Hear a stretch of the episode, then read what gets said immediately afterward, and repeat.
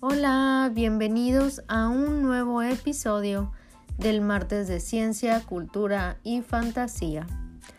El día de hoy te voy a contar la historia sobre el creador de Disney.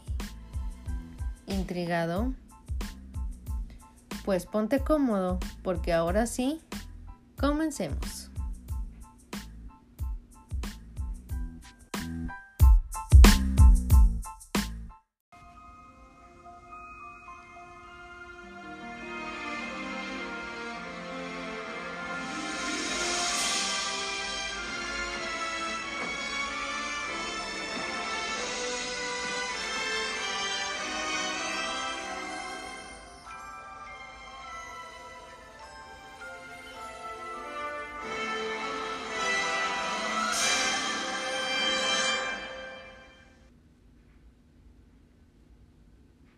Caso de Walt Disney y empieza con Walter Elias de Disney. Nace el 5 de diciembre de 1901. Su madre dio a luz en el barrio Hermosa de Chicago y él era el cuarto hijo de Elias Disney y Flora Disney. Bueno, antes de casarse, Flora Gold, su papá nació en la provincia de Canadá, proveniente de padres irlandeses, y su mamá era una estadounidense con ascendencia alemana e inglesa. Los otros hermanos de Walt Disney eran Herbert, Rayman y Roy y también tuvieron una hija después de Walt llamada Ruth. Llamada Ruth a los cuatro años de edad Disney. Ellos se mudan a Missouri y fue allí donde Disney comenzó a desarrollar un fuerte interés por el dibujo. Él se interesó en el dibujo en esta época le pidieron el favor de pintar un caballo. Y desde ese entonces comenzó a interesarse mucho en este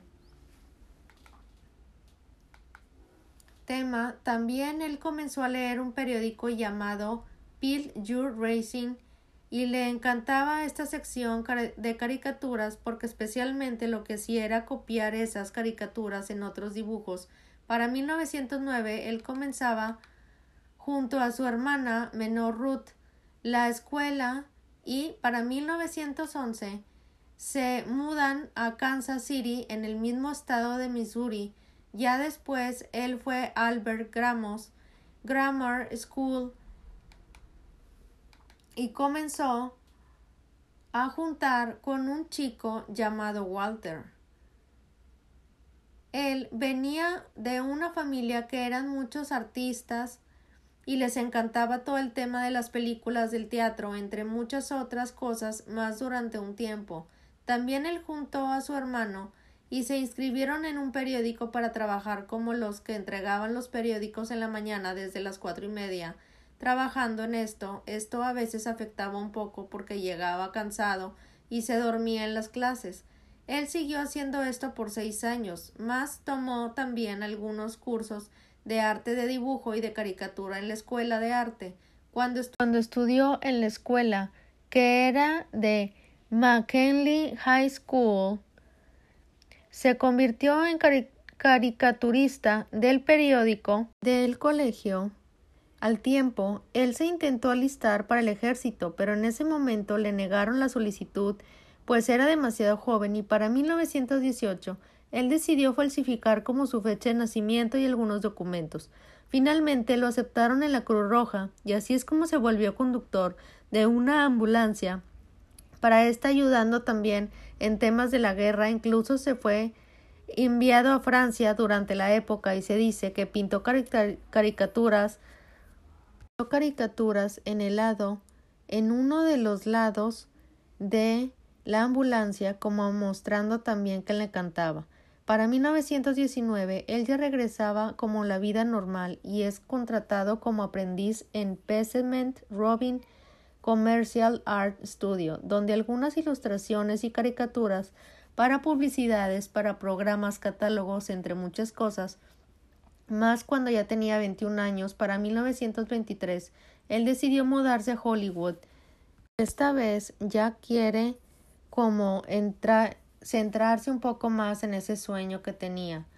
Se dice que en Nueva York, que era como la capital de todo esto, decidieron irse a Los Ángeles porque allá estaba su hermano, que para ese momento estaba sufriendo de tuberculosis y pues no se podía mover mucho, así que decidieron quedarse en esta zona. En esta época él comenzó a idearse temas como Alicia en el País de las Maravillas, pero no lograba vender la idea a ninguna productora y es así como forma con su hermano Roy el estudio de Disney. Brothers Studio al tiempo contrataron algunas personas que les aceptaron un proyecto relacionado con Alicia en el País de las Maravillas y el trabajo a otras personas a trabajar con ellos, entre ellos un hombre llamado Op Works en 1924. Acuérdense el nombre porque se los voy a preguntar. Vamos a hablar un poco.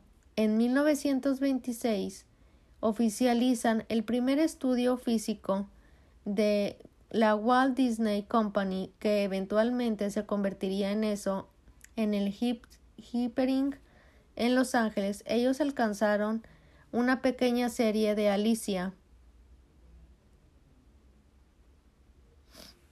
Sin embargo, Disney se es motivo muchísimo como que ya no le gustaba tanto la idea, que era original, él tenía y fue ahí donde él empieza a explorar otras cosas diferentes. Él con ebooks Weirds of iWorks crean a Oswald de Lucky Rabbit para los que no habían es, para los que no sabían este fue el primer personaje realmente de Disney. No fue Mickey Mouse. Fue Osvaldo el Conejo. Seguramente lo han visto en algún momento probablemente. ¿O no? Este fue el primer personaje que ellos crearon y si ustedes lo miran, eh, tiene muchas similitudes a Mickey Mouse. Sin embargo, tuvieron unos temas en donde le robaron algunas ideas, otras empresas, este, pero necesitaron iniciar de nuevo, así que tuvieron que regenerar este personaje. Pero ahí es donde hay una idea evocada de Disney que creó a Mickey Mouse y así no fue realmente. iWorks fue el que creó a Mickey Mouse, para que sepan. Él fue el que dibujó desde el primer momento y fue idea completamente de él. A pesar de que Disney como que lo asesoró en cosas, iWorks fue el que lo dibujó y lo creó realmente. Esto dicen que se inspiraron en un ratón que ellos tenían de mascota en el estudio, pues supuestamente es como un ratón y de pronto se paseaba por el estudio y de ahí se inspiraron para la idea de Mickey Mouse. Ellos le iban a poner en realidad Morty, Mary Mouse, pero comenzaron a pensar en ideas y pensaron que era un nombre muy bueno, un poco extraño. Y así fue como empezó eventualmente y terminó surgiendo Mickey. Pero algo muy interesante que probablemente no sabían es que si no creó Disney a Mickey, pero él sí prestó su voz en 1947 para que sepan. Eh, otros animadores de ese momento dicen que iWorks le dio la forma a Mickey, pero Disney le dio el alma, así que como aparece por primera vez en una proyección en una película, en un mini corto llamado Plan Crazy, seguro lo han visto mostrando imágenes que salió en 1928. Sin embargo, no se no se popularizó. Y es así como Disney termina firmando un contrato con una empresa llamada Pat Power Pat. Será un sistema de grabación renovado para el tema de los sonidos y las animaciones. Ellos se convierten en uno de los primeros en utilizar esto y también allí contrataron a varias personas del mundo de la música para poder desarrollar estos temas un poco mejor. Incluso contrataron a un hombre llamado Carl Starling, que él se fue el encargado de musicalizar series como Silly, Symphony o The Skeleton Dance, que también seguramente todos lo hemos visto. Sin embargo, él comenzó a tener bastantes problemas con algunas compañías que habían firmado contratos con otros animadores que se les estaban yendo y que exigían otras cosas diferentes y para ese momento se dice que Walt sufrió de una crisis nerviosa durante un tiempo y tuvo que tomarse unas prolongadas vacaciones con su esposa, que, que ya ahorita, más adelante, les voy a platicar un poco. Ella para ese momento también él firmaba y después de esta crisis un contrato con Colombia en Pictures para adherirse a una nueva tecnología y temas de color en las series de allí comienzan a producir ya que cosas se van, se van reconociendo un poco más. En 1933, el cortometraje de Los Tres Cerditos y esto le dio un premio al Oscar. Por si no sabían, a temas de cortos, en mejores cortos animados, y es allí ya donde Disney comienza a adquirir un poco de fama adquieren nuevos animadores bastante buenos para este aumento alrededor de 1934 y comienzan a desarrollar la famosa película de Blancanieves y los siete enanos, que es la primera película y largometraje oficial de Disney.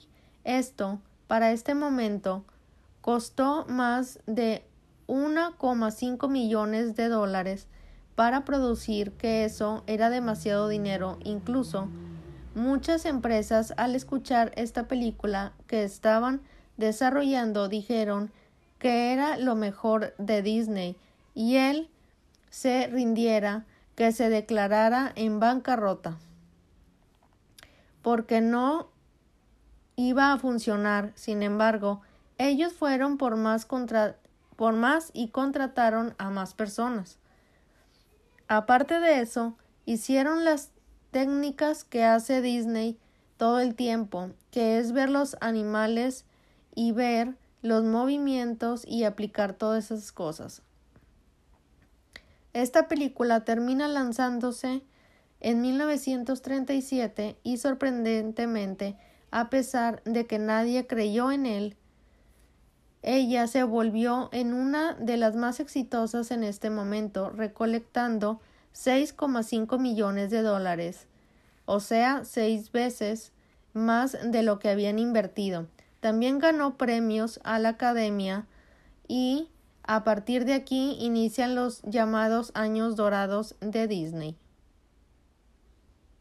La animación comienzan a sacar películas como Pinocho y Fantasías películas que se les fue súper mal en taquilla y fue algo que bastante fue bastante delicado porque nadie casi nadie las veía y no tuvo muy buena crítica.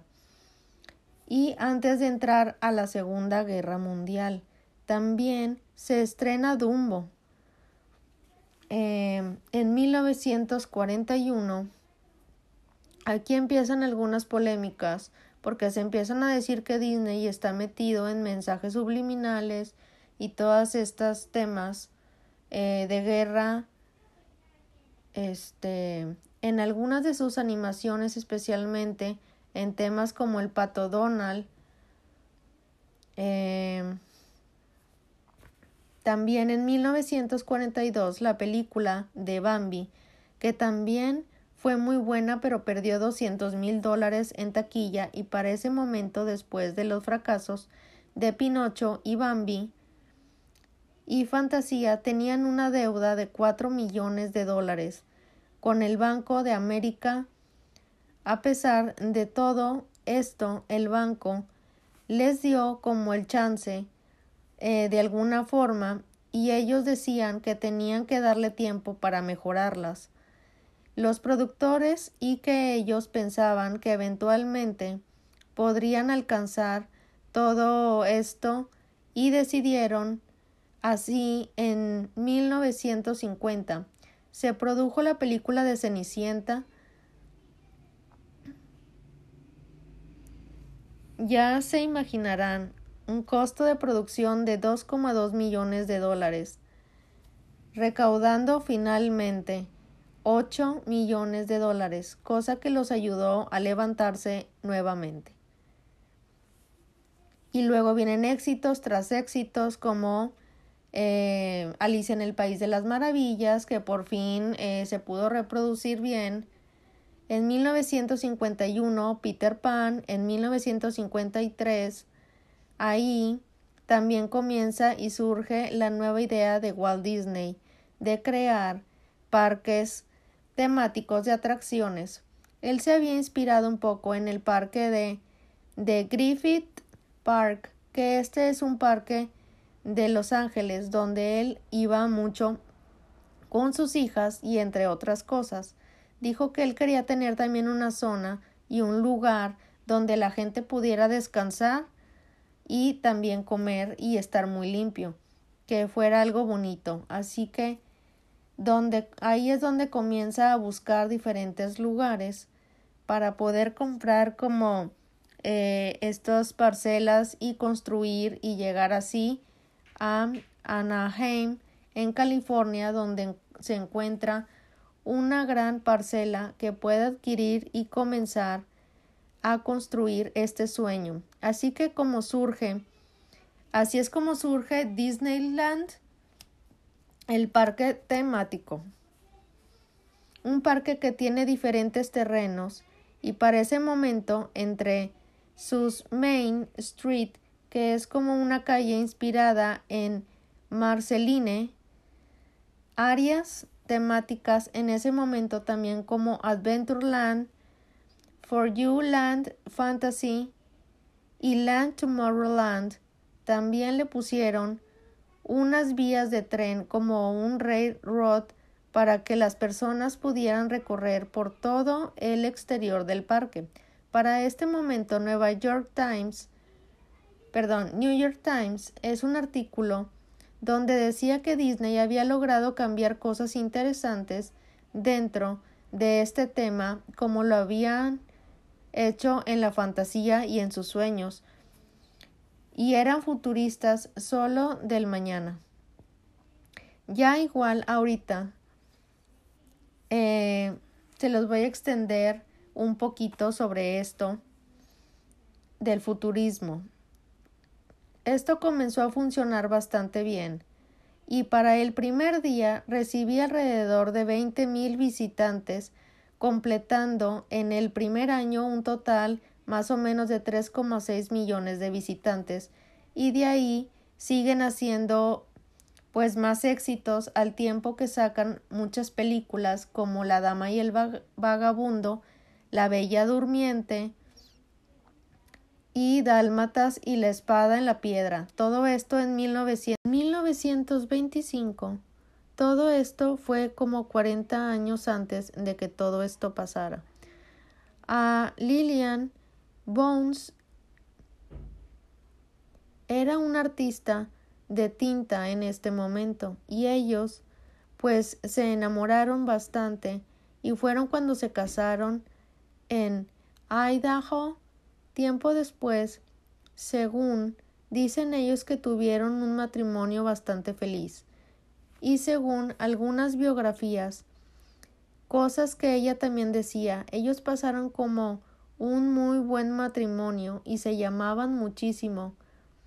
En, sin embargo, habían personas que decían que realmente ellos sí peleaban bastante porque Lillian muchas veces no estaba de acuerdo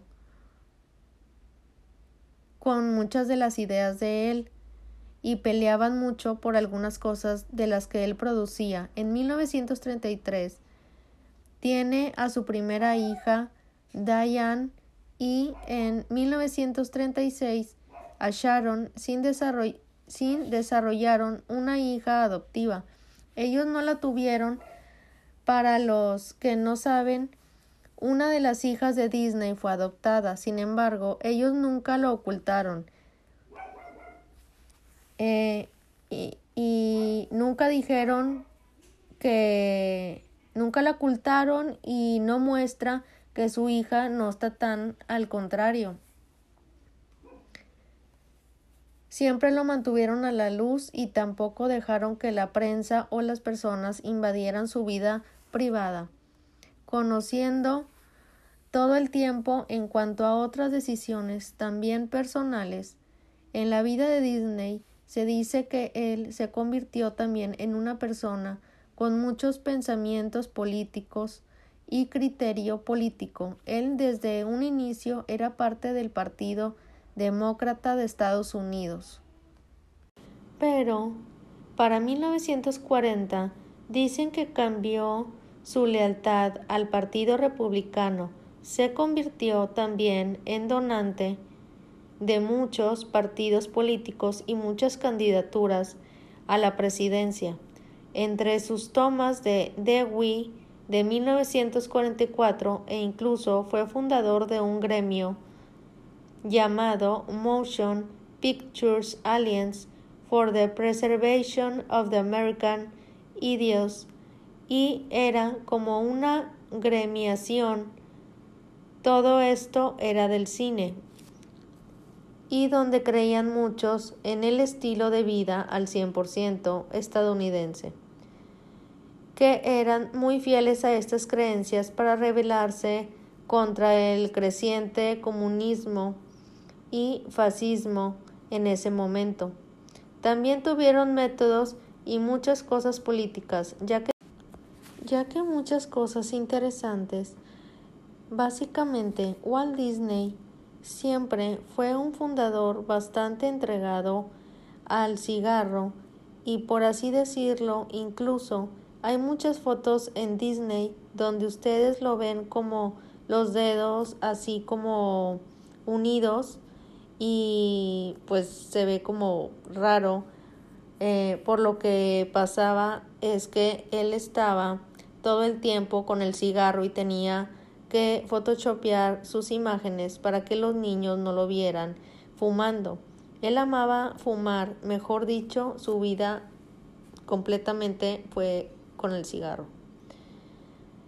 Emprendí, perdón, empedernido y él no usaba filtros, sino muchas veces lo hacía desde la pipa o con la misma nicotina, eh, mucho más directo a sus pulmones.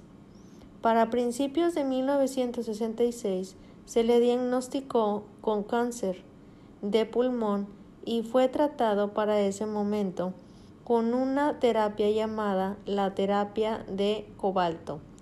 Pero después tuvo que ser sometido a algunas cirugías para extirpar y extraer este tumor cancerígeno. Sin embargo, Después de esta operación, él se sintió mal.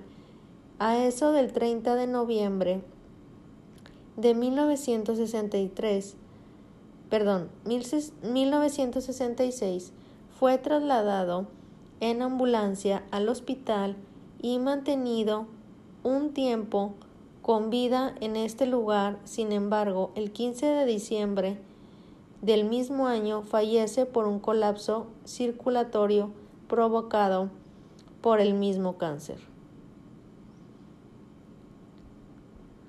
Falleció a sus 65 años y Walter Disney y sus restos son cremados y dos días después enterradas las cenizas en el Forest, Forestland Memorial Park en California Sin, sin embargo, aquí no se detuvo y obviamente eh, pues el legado de Disney, como ya saben, pues continuó este, con sus hermanos, sus hijos, entre otras cosas, eh, haciendo como el renacimiento de Disney tras este dolor con el estreno de la película de La Sirenita en 1989 y de ahí siguieron construyendo muchísimas cosas más, entre ellos la ciudad de Epcot, que ya ahorita también está este eh, recibiendo muchos premios hasta la fecha, eh, que siguen muchas películas y reconocimientos. Eh, por el momento no les había ido bien con Pinocho y Bambi. Todas estas también en 1960. Esto fue antes de que él falleciera y alcanzó a tener su propia estrella en el Paseo de la Fama en Hollywood. Para 1978, Mickey Mouse también recibió su propia estrella. Disney ha recibido un montón de honores y también a nivel de la realeza, de las diferentes órdenes que existen, de las coronas, de congresos, de sociedades nacionales y de un montón de cosas.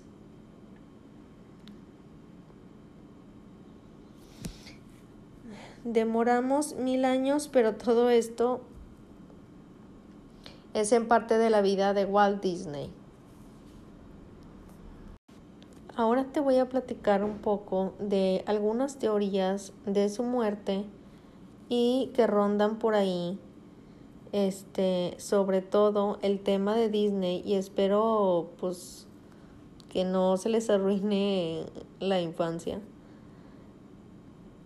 Este, la primera teoría que se habla sobre el tema de Walt Disney y es que él está criogenizado, es decir, que está muerto, pero congelado.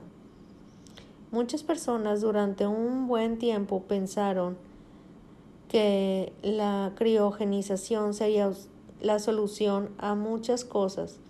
Esto comenzó a desarrollarse e incluso fue una sociedad seria que se formó con estudios de criogenización y la idea es que las personas que, morían se congelaran, como que se mantuvieran en ese estado para eventualmente, cuando se desarrollaran las curas y de sus enfermedades, las cosas que ellos tuvieran, eh, los descongelarían y volvieran a la vida. De alguna forma, esto habían, lo habían visto en muchas películas, e incluso en Los Simpson este. Lo cierto es que Walt Disney ha sido de los personajes que más se ha hablado en una posible criogenización. Muchas personas hablan de esto porque decían que habían actitudes muy particulares que tuvo la familia y apenas él murió y dicen que de las primeras cosas que fue cuando Walt Disney y su familia se enteraron de que él tenía cáncer, no dejaron que los medios se enteraran de esta noticia. Esto porque entonces muchas personas decían que era para ingeniarse el plan y poderlo congelar. Incluso se dice que el 5 de diciembre, que fueron pocos días antes de que él muriera, recibieron a los medios dentro del hospital y Disney estaba con una sonrisa dibujando muy tranquilo y autografiando, fotografiándose con la gente para que lo vieran completamente bien. Esto también puede ser porque la gente estaba protegiendo pues esto sobre Disney y no quería que se viera mal. Este y eventualmente lo que trajo esta decisión fue cuando él murió y nadie lo podía creer. La noticia, porque decían como así se hace estos días, él estaba perfecto y otras de las actitudes de las que hablaban los medios que fue probablemente cuando él murió, fueron superior, fueron muy privados con esto. Solo muy pocas personas fueron a su funeral y estuvieron con él todo el tiempo.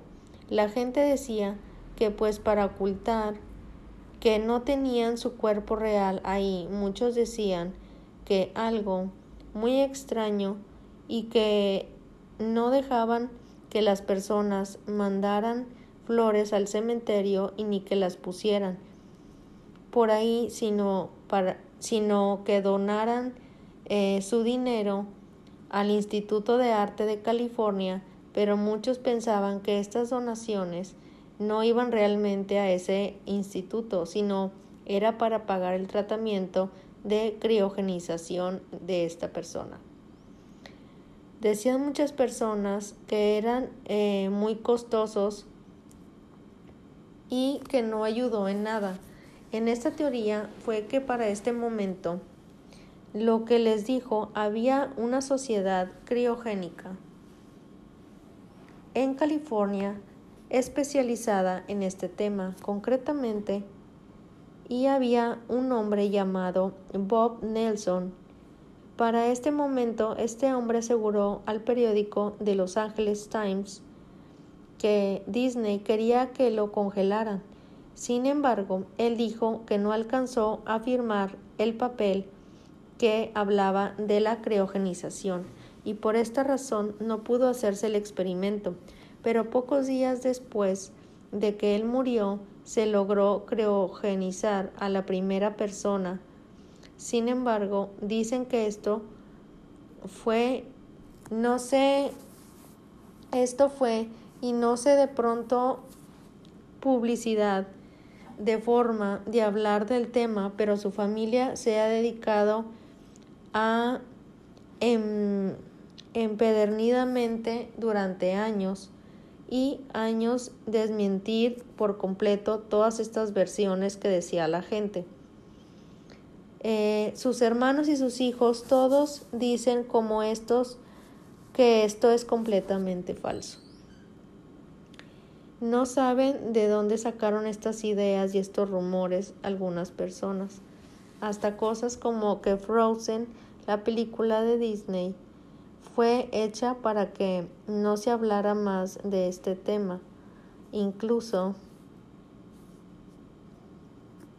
si ustedes traducen la palabra de Frozen, significa en español congelado y dicen que Disney creó esta estrategia de esta película para que cuando uno buscara en Google Frozen o Walt Disney Frozen congelado apareciera la película y no la teoría conspirativa.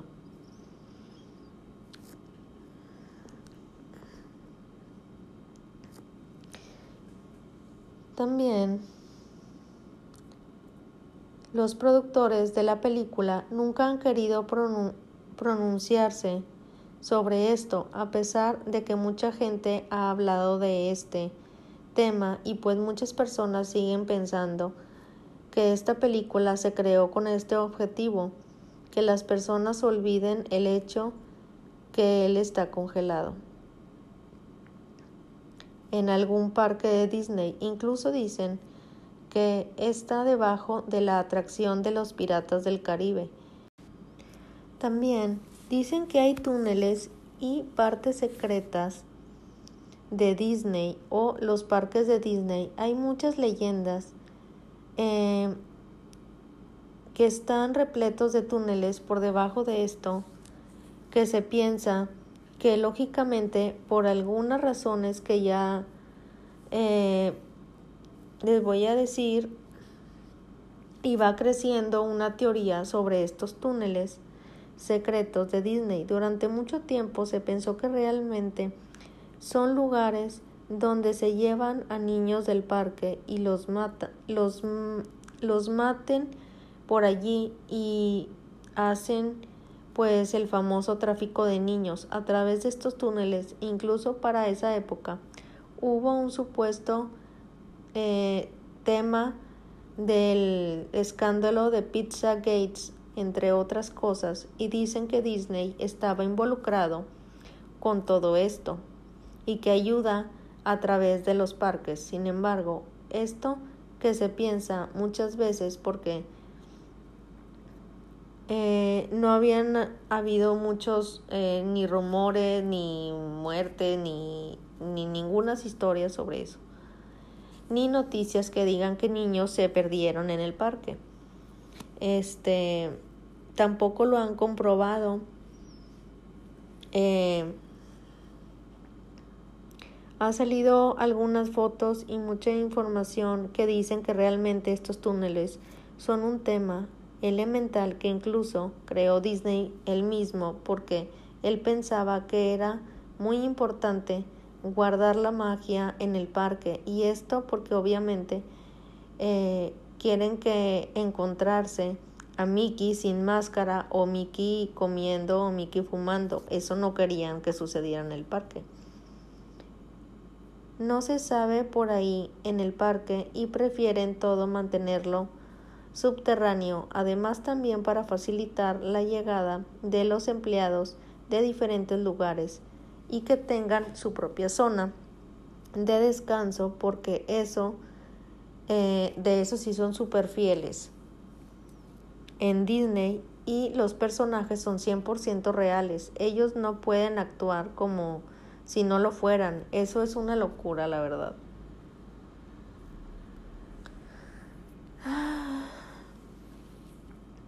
Ahora vamos a hablar un poco del tema de la personalidad de Walt Disney, donde hay también muchísimas teorías.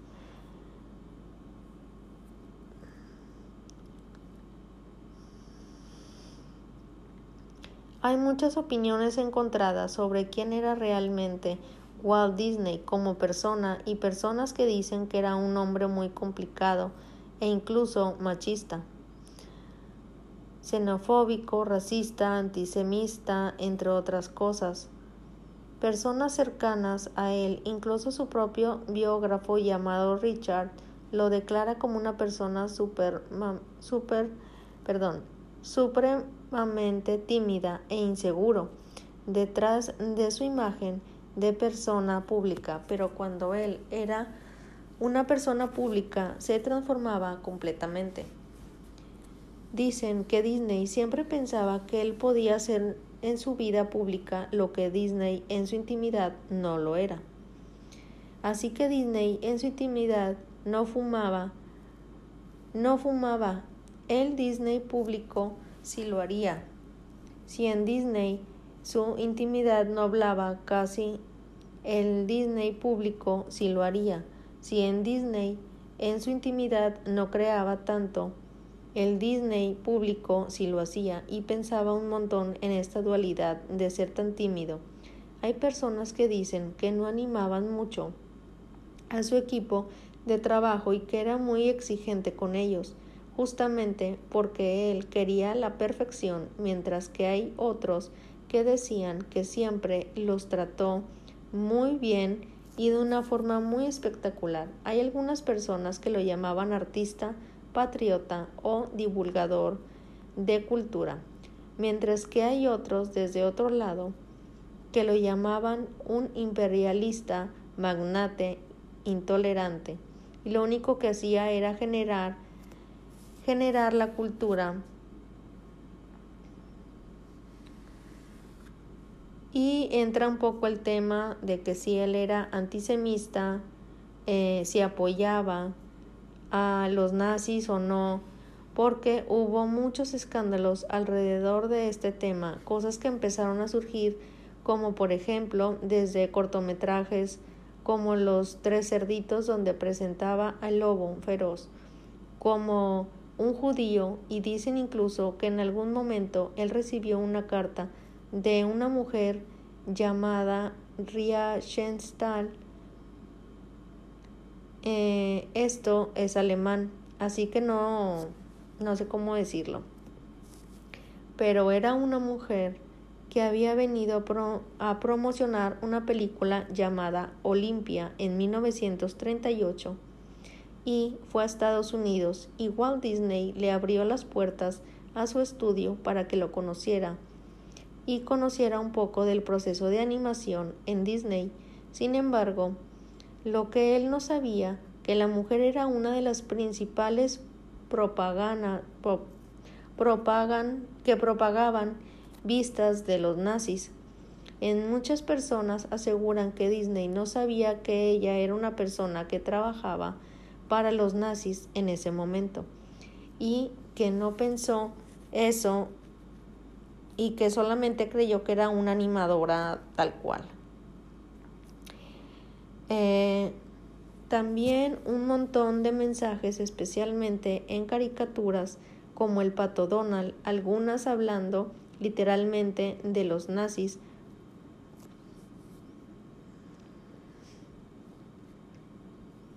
En otras antinesis, entonces como que había como un mix de cosas, pero su familia aseguró por completo que él no tenía que ver con ideologías nazis ni pensaba en esas cosas. Incluso personas que trabajaron con él dijeron que jamás había hecho burlas o cosas relacionadas con este tema. Decían que él había donado en muchas ocasiones a fundaciones y temas relacionadas con personas judías o que habían sido afectadas por la guerra. Este también hablamos de un tema bastante interesante que al inicio eh, toqué y que es Epcot. Como saben, actualmente es uno de los cinco o seis parques de Walt Disney Resort en Orlando, pero actualmente se presenta como una ciudad donde es temático. O sea, tú vas, tú vas caminando y esta eh, esta es Francia y luego pasas a México y luego a Marruecos y así te vas. Este, diferentes ciudades o países en un solo parque. Este parque no es tanto de diversiones ni nada eh, como muchos otros, pero para caminar, comer, comprar cosas en las tiendas está divertido. Epcot realmente iba a hacer esto y fue uno de los primeros proyectos que idealizó Walt Disney. Y en realidad la palabra de Epcot traduce comunidad, prototipo o experimental del mañana. Esto en español, obviamente, experimental, portative of tomorrow. Realmente él pensaba hacer Epcot con el objetivo de convertirla en la ciudad del mañana. Por eso hablamos de Tomorrowland, entre otras cosas de Disney, y por eso se le criticaba un poco, porque era una idea de hacer una ciudad con tema de ideología muy similar a la de Alemania nazi de alguna forma, como hace fascismo que algunos estaban intentando evitar. Era una ciudad donde no se permitía desarrollo de barrios o eh, marginales o reglas, sino que todo se mantenía en la misma clase. Habría un aeropuerto, un, parking un parque industrial y la idea era que él generara una nueva idea, como un nuevo estilo de vida urbana para los estadounidenses. En este lugar los sindicatos iban a estar completamente prohibidos. La democracia no existía, ni la seguridad social. También no habría terratenientes ni control de votos. La gente solo alquilaría las propiedades y no las podría comprar. También no podría haber gente jubilada sino todos tendrían que estar permanentemente contratados, cosa que es un poco interesante. Porque en esa ideología él tenía que tenía y quería meter en esa ciudad era muy parecida a la que muchos criticaban. Este, esta ciudad se vería construida por bastante básicamente sería como de forma circular en el medio y estaría el eje central como con un centro de convenciones principales. A partir de ahí se desarrollarían unos cuatro anillos donde estarían los negocios, las casas, apartamentos y espacios verdes. Tendría el monorriel que les dije, el tren. En su primer momento quería una sociedad como empresa, em, perdón, empresarial, medio supersónica, medio a la idea, así como esta serie eh,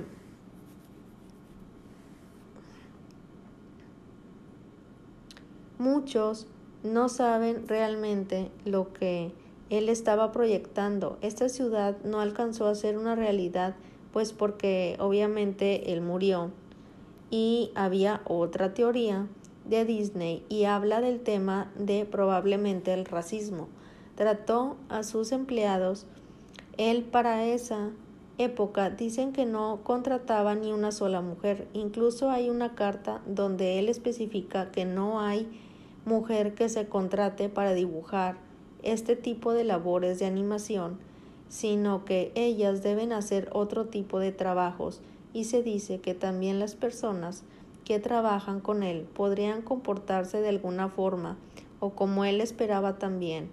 Había una idea en que él era una persona racista por algunas cosas o comentarios o detalles que podían en las animaciones, como por ejemplo una película llamada Song of the Sounds que dicen que es la película prohibida de Disney, pues trata de temas de la esclavitud y el racismo bastante fuerte. Se dice que incluso que en algunos momentos él se refería a los enanos de Blancanieves como una pila de negros o esclavos. También se dice que se ve en su elitismo muchas otras cosas en las diferencias en las diferencias de clases y películas como la de la Cenicienta, El libro de la selva y La Bella Durmiente. Entre muchas otras, constantemente se ve ese juego de desigualdad entre las razas. Tras todo esto, la única prueba que sí hay es que él comenzó a contratar mujeres a partir de 1938, que fueron más de 10 años después de que él creó su empresa. Otra gran teoría sobre este tema es que fue un agente privado secreto del FBI, que durante 26 años él fue como una especie de agente secreto para el FBI y que incluso fue reclutado para trabajar directamente con la oficina de Los Ángeles. Dicen que él era encargado de informar al FBI sobre actividades de actores, actrices, escritores, productores y directores, técnicos, activistas, en fin, de todo. Esto por ideales comunistas que no querían que nadie se rebelara contra él. Gobierno americano. Dicen que incluso él tuvo muchas comunicaciones, incluso en 1933, con Jane Edgar Hoover, que todos sabemos que fue el director del FBI era un nombre terrible y que solo hasta 1993 se hicieron públicos varios archivos que tuvieron, tuvieron que desclasificarse y tuvieron eh, el tema del FBI y se publicaron más de 570 páginas donde Disney estaba involucrado directamente con esta organización, pero lo curioso es que la mayoría de los archivos estaban baneados, todos tenían un montón de tachones y borrones, cosas que no querían que se leyeran. Incluso, a cambio de esta ayuda que les dio Disney, el FBI le dio los permisos a Disney para construir en Anaheim, Disneyland y bueno, pues también vamos a hablar de las penúltimas teorías sobre este tema de Walt Disney. Eh, probablemente él pertenecía a los masones y hay una gran teoría que ronda sobre todo el tema del número 33. Disney, todo esto básicamente hablaba de que él perteneció a este grupo, e incluso le dieron el rango 33 y dicen que solo hay tres rangos dentro de los masones, pero que el 33 representa de alguna forma como un estatus diferente a los otros rangos. Este es para las personas que han hecho cosas por otras, que han cambiado la perspectiva de ciertas cosas y que han creado muchas cosas grandes. Entre esas, por eso él estaba dentro de este rango algo que puede afirmar esto bastante interesante. Sobre este Club 33, a los que no saben, existe algo llamado el Club 33 en Disneyland. Esto está en la zona de en la zona que parece Nueva Orleans del parque y es un club exclusivo donde ustedes ven la puerta y hay como un número 33.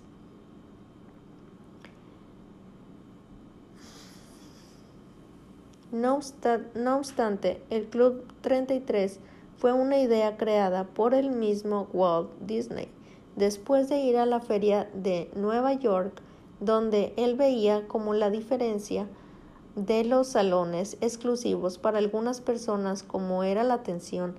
Todos eran muy bonitos y él quiso replicarlo. Él mismo comenzó este proyecto junto con otras personas y comenzó a crear este salón. Incluso llamaba expertos en arte para hacerlo lo más bonito posible. Este club se dice que necesitaba membresía entre 50 mil o 25 mil dólares. Se sabe muy bien que por eso es exclusivo y es una membresía anual de más de 10 mil a 15 mil dólares. Lo que busca este club es darles una atención VIP, entre otras cosas. A grandes personalidades, ya sean políticos, del entretenimiento o simplemente empresarios multimillonarios, que no quieran un contacto excesivo todo el tiempo con las personas dentro del parque. Igual hay muchos secretos en este club que no se sabe realmente qué pasa dentro de estas puertas, quién va, qué hacen y él también, obviamente. Hay bastantes reglas y cosas muy estrictas. Lo único que ha salido a la luz son personas que las han sacado del club y que han sido expulsadas por haber comenzado a hablar un poco mal de este sitio, pero algunas cosas en defensa de Disney que han dicho los gerentes del club han sido cosas como, al igual y otros clubes privados, el Club 33 tiene reglas y regulaciones que abordan, entre otras cosas, la conducta de los miembros. Todos los miembros deben cumplir con las normas y reglamentos para que todos puedan disfrutar de los beneficios de este club. Este caso, la terminación de la membresía se debió a múltiples violaciones de las reglas del Club 33. Este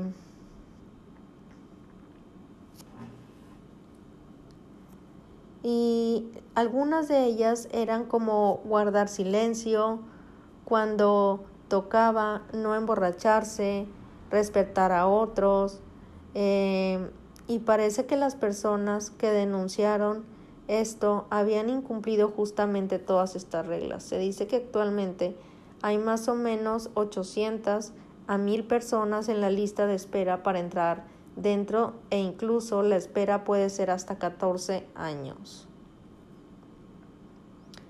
Pues no pueden entrar hasta que otros miembros se salgan de forma. También pasan eh, muchos estrictos sistemas de elección, para así decirlo, poder estar allí. No sé realmente de qué se traten eh, y tampoco no sé si yo pagaría por eso. Este. Dicen incluso que las personalidades como las Kardashian tienen acceso a él. Y es muy curioso porque pues obviamente Walt lo haya creado y haya tenido este rumor de los masones y el número 33 y pues la verdad que no vamos a saber mucho más de esto hasta que no tengamos la oportunidad de entrar. Este por último, el tema que quería tocar bastante interesante es el tema de Disney, los mensajes subliminales en algunas películas y caricaturas de este. Em, mensajes subliminales, este,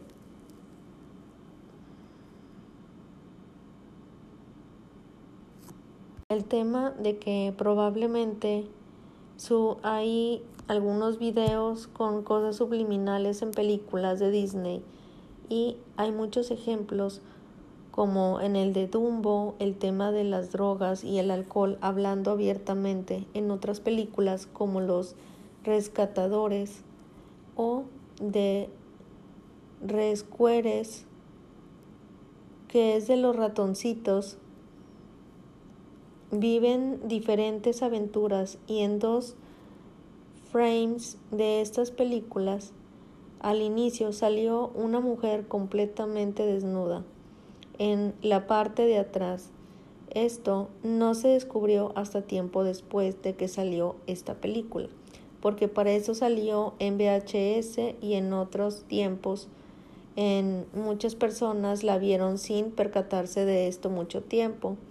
Después que Disney comenzó a recibir muchas devoluciones de estos eh, VHS y descubrieron que parece una animadora que había metido esto dentro de esta película. Esto igual quedó eh, para la posterioridad y luego ellos hicieron la corrección de los frames diciendo que fue un empleado con malas intenciones realizando esta animación. Sin embargo, muchas personas siguen teniendo dudas y si fue un empleado si fueron malas intenciones o simplemente lo hicieron pensando realmente en porque dicen que en muchas películas, especialmente las viejas que tienen muchos mensajes subliminales e imágenes sugestivas. Para estos niños, otro ejemplo, esto puede ser el Rey León con la palabra de sex en el cielo de una de las escenas, pero Disney se defendió y diciendo que él decía en ese FX de efectos visuales y era un guion en honor a los realizadores de efectos especiales en la película. Así que hay muchos otros, pero pues ya se los nombraré después.